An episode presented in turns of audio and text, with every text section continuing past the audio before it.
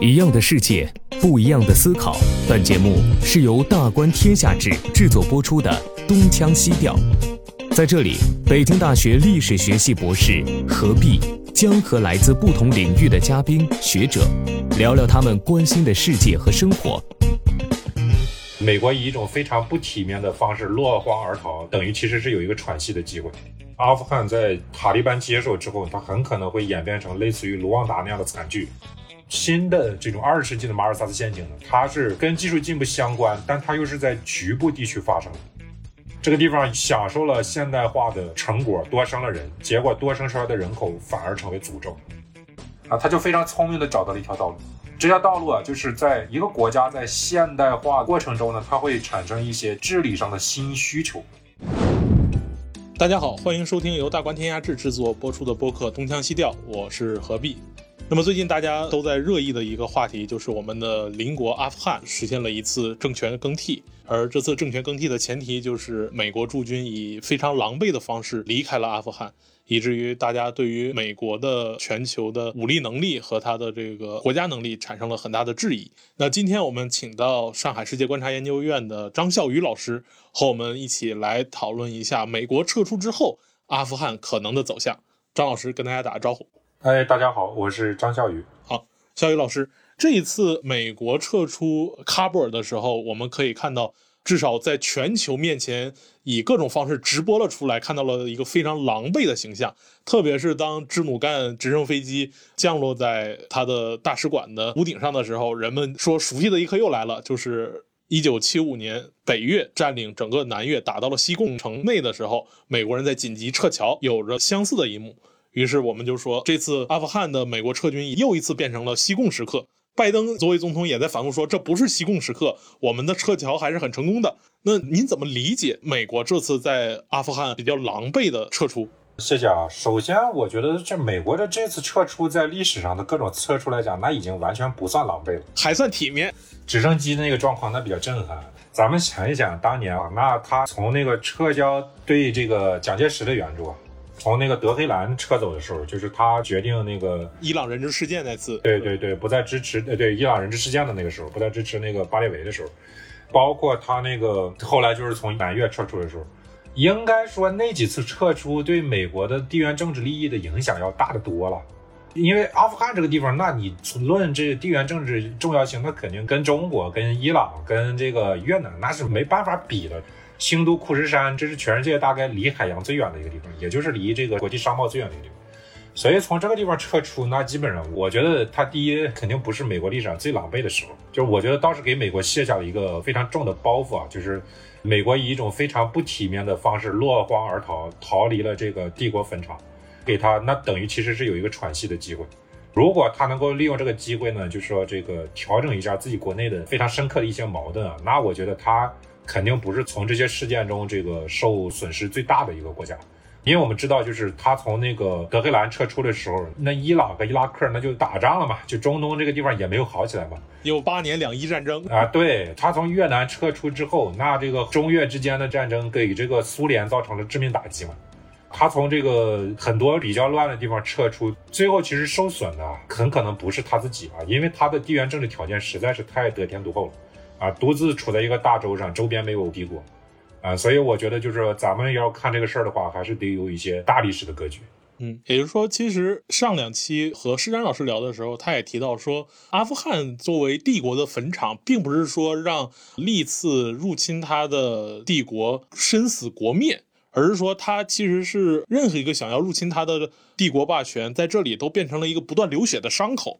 无论是英国还是俄国还是美国，其实在这里都是花了大量的钱，并没有达到他的政治目的，而不得不去撤出来而已，并没有让他这个母国本身立刻的就生死国灭了。所以它是一个不断流血的伤口。啊，对的，我觉得施展老师打的这个比方非常形象。那抛开美国，我们回到阿富汗，因为正如您说的，美国撤出以后，由于它的地缘政治优势，它作为一个我们可以说是最大的岛国，它完全可以不去理欧亚大陆上这么一个鸟不拉屎的山地国家，它日后可能会演化成什么样子，它可以再去自我调整，有了新的战略部署。但是我们作为阿富汗的陆地上的邻国，却不得不要去面临美国撤走之后，阿富汗这个国家可能会演变出的某些不确定性。那从近代历史的这种变化来看，您觉得阿富汗在美军撤走之后，它极有可能会特别类似的一种演变的路径是什么样的？对你这个问题非常好，就是我在当时看到这个阿富汗的新闻之后，其实我个人是非常担忧的。为啥呢？因为从我自己的角度来看啊，我觉得阿富汗在塔利班接手之后，它很可能会演变成类似于卢旺达那样的惨剧。就是我们知道，一九九四年发生在非洲卢旺达这个地方。哦，那就几个月啊，那就三个月不到，然后这个卢旺达大屠杀造成了这个一百万人左右的死亡。九四年啊，那个还是冷战结束啊，全球化这个正在方兴未艾的时候，就是居然能够搞出这样惨烈的这个事情。我觉得这次阿富汗很可能会往这个方向去发展，所以我个人来讲，我其实对他是非常担忧的。就是一方面是因为这个出于人道主义对于阿富汗人民的同情，另一方面也是出于对于中国国家利益的这个关切。我觉得，因为你的邻国如果演变成卢旺达的话。呃，那肯定会对你造成很大的影响啊，因为我们后来知道，就是卢旺达屠杀发生之后呢，各个邻国都受到大量难民的冲击，啊，然后这个局部战争的困扰，啊，然后地方政府治理能力的劣化，因为卢旺达它本身它那个治理能力劣化之后，它很多基本的公共服务啊，它都提供不了，它就会造成，比如说饥荒盛行，比如说传染病盛行。啊，像我们知道的很多的这种特别厉害的病毒啊，什么埃博拉病毒啊，那都是非洲乱局的那些地方，因为它当地的公共卫生条件非常差，所以才这个就滋生的蔓延的。那一个地方如果会出现这种乱局的话，它的后果是非常严重的。我觉得它作为我们邻国，我们不可能不关心。嗯嗯，那卢旺达可以被认为是冷战结束，甚至是二十世纪后半叶一次呃全人类几乎是最惨痛的一次悲剧。看报道，其实卢旺达大屠杀里面很多的时候还是一个冷兵器式的屠杀，是非常这个酷烈的。假如您把阿富汗跟卢旺达做一个类比，认为他们俩有某种相似性的话，那它背后能演化出这种人道主义悲剧的，它背后的机制是什么？这个机制啊，首先是我在这个技术与文明里边一直强调的一个，就是技术跟人口之间的一个相互作用，核心是一个人口或者马尔萨斯问题。嗯，对对对对，这个核心其实是这个问题。啊，为什么呢？因为就是说，人类在进入这个工业化之后，尤其是进入二十世纪之后，它有一系列的这个技术进步，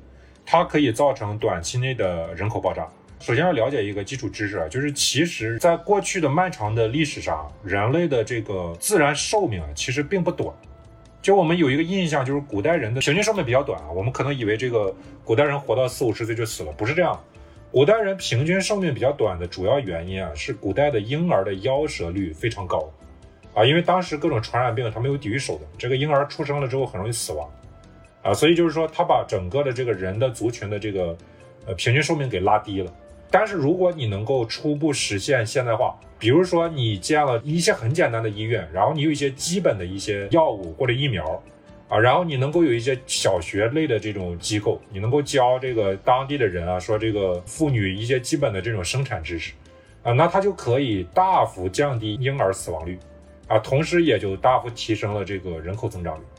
但是在这样的初步现代化国家，如果你不接下来搞成功的，比如说有工业化，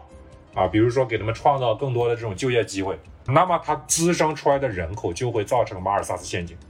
这个就跟古代社会的马尔萨斯陷阱有区别，因为古代社会的马尔萨斯陷阱从根本上是受制于技术进步。啊，但是这种新的这种二十世纪的马尔萨斯陷阱呢，它是跟技术进步相关，但它又是在局部地区发生，它会是因为这个全球政治经济发展的不平衡，在局部地区造成这个塌陷，这个地方一享受了现代化的成果，多生了人，结果多生出来的人口反而成为诅咒。那卢旺达呢，它就是这个样子，就是非洲很多国家啊，其实都跟卢旺达一样，包括刚果金，包括中非啊这些。就是他们在这个二战之后也搞了殖民地独立，然后也有了这个初步的这种和平的这些机制，有了现代化的这些，那么人口就飙升，啊，但是飙升之后呢，它又不像中国，中国建立了完整的现代工业化体系啊，但这些国家没有，啊，所以这些地方的这个大量的人出生了，他又没有工作，那咋办呢？啊，他就会人口压力，就是以各种政治冲突或者就是种族冲突的这个形式表现出来。啊，然后转化为这个激烈的这个政治事件，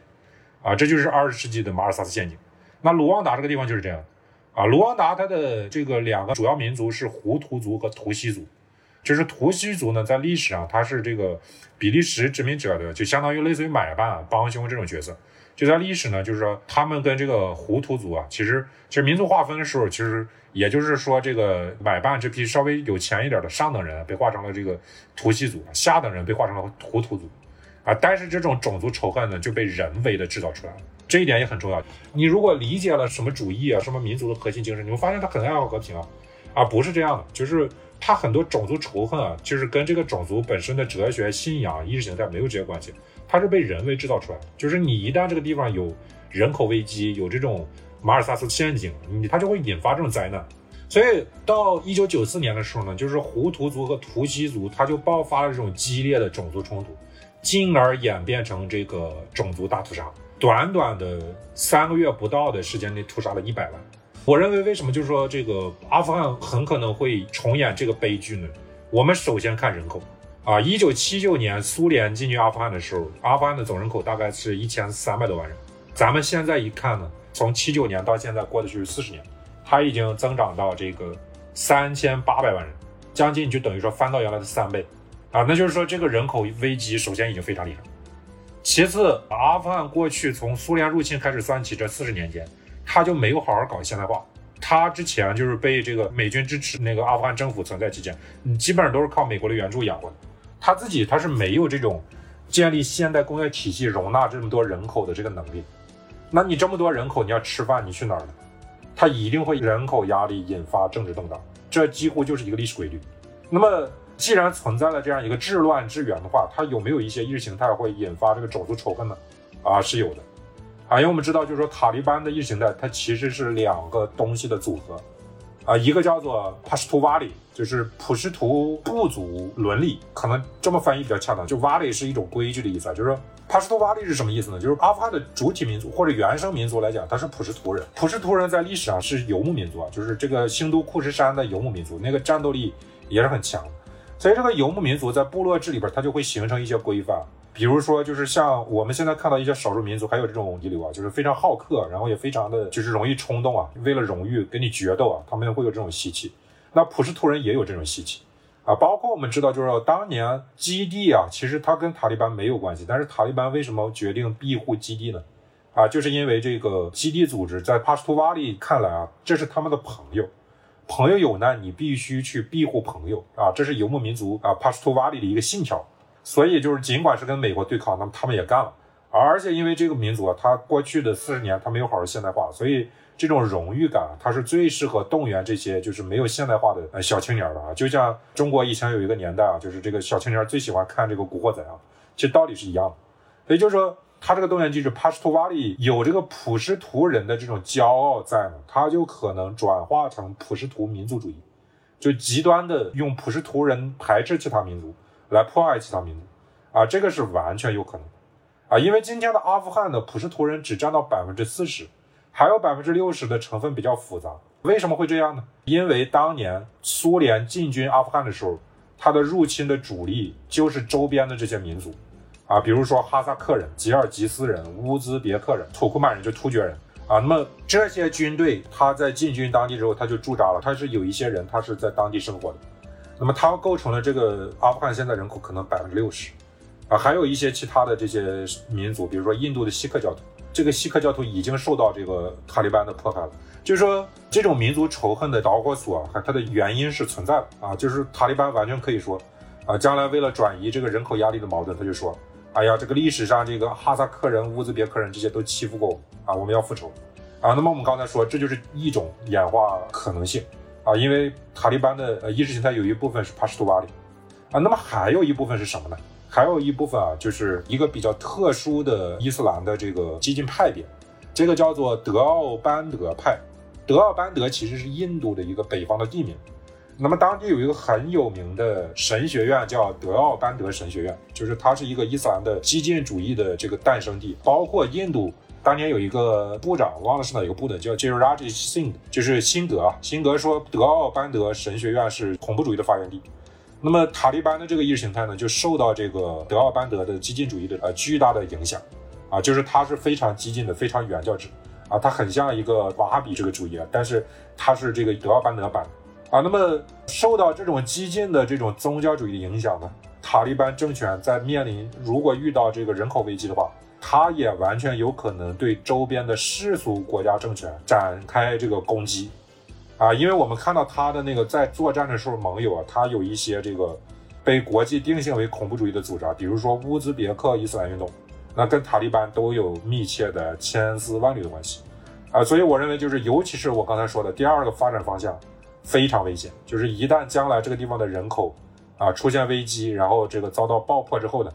啊，那么他可能会联合这些伊斯兰激进主义啊。渗透到周边国家，从而对我们的安定和和平造成巨大的威胁。当然，第一个方向也是有威胁的，因为不管什么情况，这个地方如果发生类似于啊卢旺达的惨剧，啊我觉得都会对我们造成非常不利的影响啊。所以这个事情一定啊，在我看来是，咱们现在不是幸灾乐祸的时间，咱们现在是要提高警惕、未雨绸缪的时间。否则的话，嘲笑美国，等咱们这个国家利益得到保护之后，可以尽情的嘲笑。现在的首要任务是要保护国家利益。嗯嗯，像您刚才其实是通过讨论像卢旺达和阿富汗这样的后发国家，在它的现代化进程被打断之后，它的巨量的人口跟它并不发达的经济之间产生了一定的基本的生存矛盾，从而去借助各种政治理由去产生各种各样的悲剧。那回到现在阿富汗目前的具体的状况来说的话，其实塔利班。目前正在展现出相对柔和的一面，一方面大赦，一方面又在号召各种前政府的官员都回来工作，然后又与周边国家去示好，来表明自己尽力的想去建设一个正常国家的样子。但是我个人理解认为，阿富汗假如塔利班想要建设一个正常国家的话，他依然面临着一个更大的问题，呃，就是裁军问题。这个问题其实，在伊拉克战争之后新成立的伊拉克政府也面临着类似的问题。以阿富汗为例，之前美国帮他训练国家安全部队，训练了近三十多万人，而塔利班这次武装进军喀布尔以及占领各个省会，据统计也有七万多人到八万人。也就是说，阿富汗这样一个穷国，那穷到一年的 GDP 只有两百亿美元，这还是因为美国撒了很多钱才有这么高的 GDP。那他就有将近四十万人的武装力量，而这些人拿的枪还都是美国仓皇出逃后遗留下来的各种各样的装备，而且这四十多万人又都是青壮年的男人，没有经过正常的教育，非常容易冲动。那很快，他就会对于塔利班想要建立的中央政府来说的话，他一下子就要面临一个裁军的问题，因为他的国家养不了这么多人。但是他要裁军的话就很麻烦，就像您说的，塔利班有很大的一部分的意识形态其实是极端伊斯兰意识形态去支持着他。那假如他一旦对外界产生出某种温和的面相的时候，可能在国内来说不满于他的被裁撤的武装力量人员，可能会被更极端的思潮吸引过去，那从而会引发国家的内乱。那就这个状况来说的话，您觉得塔利班政权有没有某种可能解决的路径呢？啊，首先你这个问题问得非常好啊，因为这个确实是点出了最关键、最致命的问题。啊，因为我们知道，首先这个温和承诺那基本都是不可信的，咱们就不用说这个最近塔利班发言人问到就是说妇女执政，然后就发笑了，我说就觉得特别蠢，怎么可能允许妇女执政呢？咱们先不用说这些问题，咱们就看历史啊，其实这种落后地区的这个政府一开始他做出承诺，他到后边遇到现实困难的时候他都不认的，包括他内部他也会引发这个内斗和纷乱，比如说缅甸啊。当年这个缅甸独立的时候，昂山将军跟军队的这个军方的这些关系很好。但是当独立之后，发现面临到建国的非常多的困难之后呢，双方就反目成仇了。然后这个军方就把昂山将军给刺杀了。啊，然后留下一个女儿，就是昂山素季。就这种承诺，咱们就不用当真了。就是如果后边是顺风顺水的，那大家都好；但如果后边有问题，那就白刃不相饶啊。所以就是说，第一是这个承诺信守不住啊，第二个就是你的确点出了最关键的问题，就是这个裁军问题。因为我们知道，美国打完伊拉克之后，也是因为这个裁军问题，才有了后来的。所谓的伊斯兰国，ISIS，对，就是因为 IS 的主力武装部队，其实就是在打完伊拉克战争之后被美军就地解散的这些伊拉克军队啊，他们有非常熟练的这些作战技巧啊，训练有素啊，然后才搞出了这么一个大的毒瘤啊，所以就是说这个事情是阿富汗这四十万军队如果没有妥善处置的话，那也肯定会引发这个巨大问题。但是这个事情本身啊，那的确又是一个非常困难的问题。啊，因为我们纵观历史案例的话，就是说，在完全理想的情况下，能够借鉴的道路是谁呢？啊，是当年日本的明治维新。因为我们知道，就是在日本明治维新的时候啊，就是在倒幕派啊推翻幕府胜利之后，他也面临一个问题，啊，就是他要改革的话，他希望收回武士阶层的特权。第一是日本当时有几百万武士，第二是这个武士也是他们倒幕的重要力量，就是人家。给你这个拼了命干完活了，你一脚把人踢开，这现实吗？这肯定不现实的，肯定要造反，碰谁都要造反的，就不光是武士的问题，也不光是塔利班的问题，那怎么办呢？啊，所以当时的这帮日本明治维新的精英啊，比如说像伊藤博文这些人啊，他就非常聪明的找到了一条道路，这条道路啊，就是在一个国家在现代化过程中呢，它会产生一些就是治理上的新需求。比如说，你古代政府你没有铁路啊，你也没有什么银行啊，没有邮局啊这些，但是你国家要搞现代化，都要有这些新设部门。那当时日本呢，他就通过这个学习西方走现代化这个道路，他搞了铁路局、邮政局啊，国有银行，然后就让这些武士解下刀变成公务员了，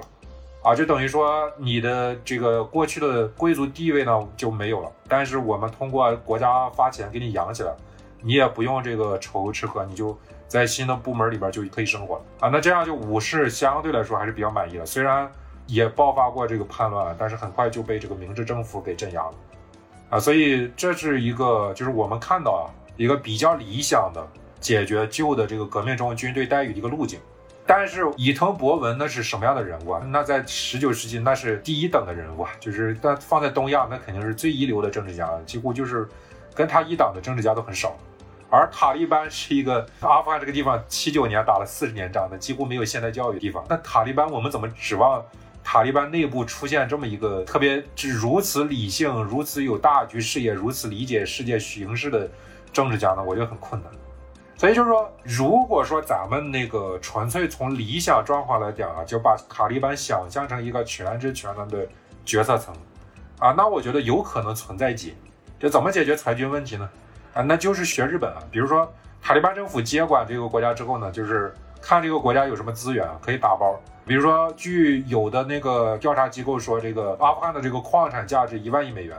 啊。然后，如果真的有这么多啊，塔利班政府就可以搞一个就是可行性报告，然后说这个矿，然后拿到国际上去找这个世界银行或者找其他国家的主权基金啊什么什么这种银行去做这个融资，或者去去借债，然后借来的钱呢，先用来搞这个国家的现代化建设，就是。搞出一个现代国家行政体系，把这些放下枪的这些武装人员呢，就都吸纳到这个体系里边啊，然后这个搞现代化，给他们发工资，给他们当公务员养起来啊，才有可能比较顺畅的解决这个问题。但是这对塔利班的要求太高了，搞这个事情你要有这个搞企业的这个经验，要搞这个金融的经验。啊，要有国际视野啊，还要有丰富的历史知识啊，找到这个伊藤博文这个正确的这个历史经验啊，最后还要这个有一个本事，就是能够把这一切都在那个沙里亚法的这个法律体系里边，这个宗教体系里边给他解释通啊，给这个意识形态一个交代啊。你做到这些之后，你才有可能走这条路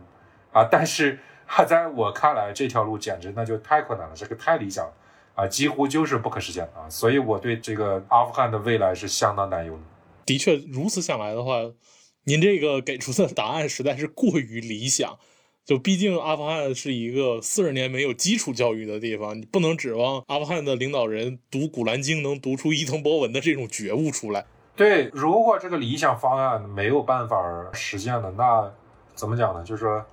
因为对中国来讲的话，就是我觉得这个时候我们没有办法站在最理想的角度来看的话，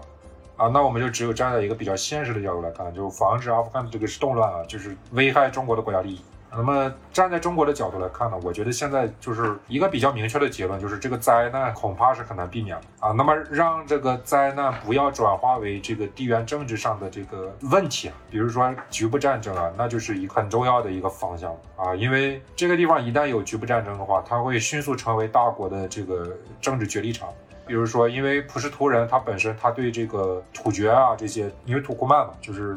他对突厥民族，他也是有仇恨的啊。那么土耳其也有可能介入，而我们知道，就是说这个中亚的泛突厥主义呢，最大的幕后黑手就是土耳其，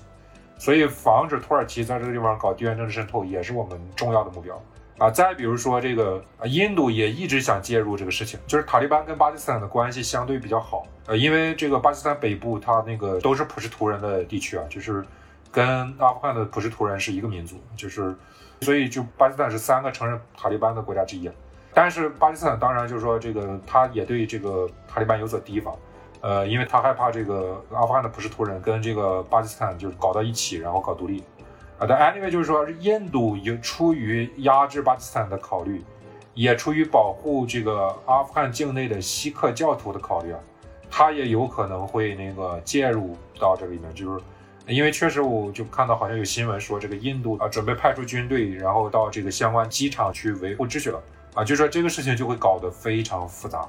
呃，我想，呢可能站在中国的利益的角度来讲呢，如果不能够避免这个巨大的人道主义灾难的话，或者退一步啊，就防止这个地方变成这样一些各种中等强国。因为按照中国的标准，中等强国；按照世界的标准，已经算是强国了。就土耳其和印度，还有俄罗斯这样的国家，呃，就防止这些国家在这个地方插手，然后搞成一个地缘政治的灾难性黑洞。啊，所以我们可能要考虑实施某种什么，就是安全机制啊，等等这些。但是这个，因为这就涉及到很多军事方面的专业的东西，那我就不是专家了。但是我从国际政治的角度来讲，我想这种提前的考量和未雨绸缪是非常必要的。